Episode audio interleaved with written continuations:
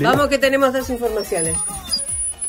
M Noticias, Tránsito, Reporte Actualizado.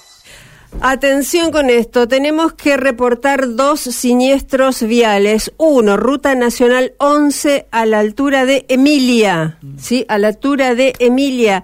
Allí hay un camión volcado sobre la banquina, con lo cual el tránsito no está cortado en ese lugar.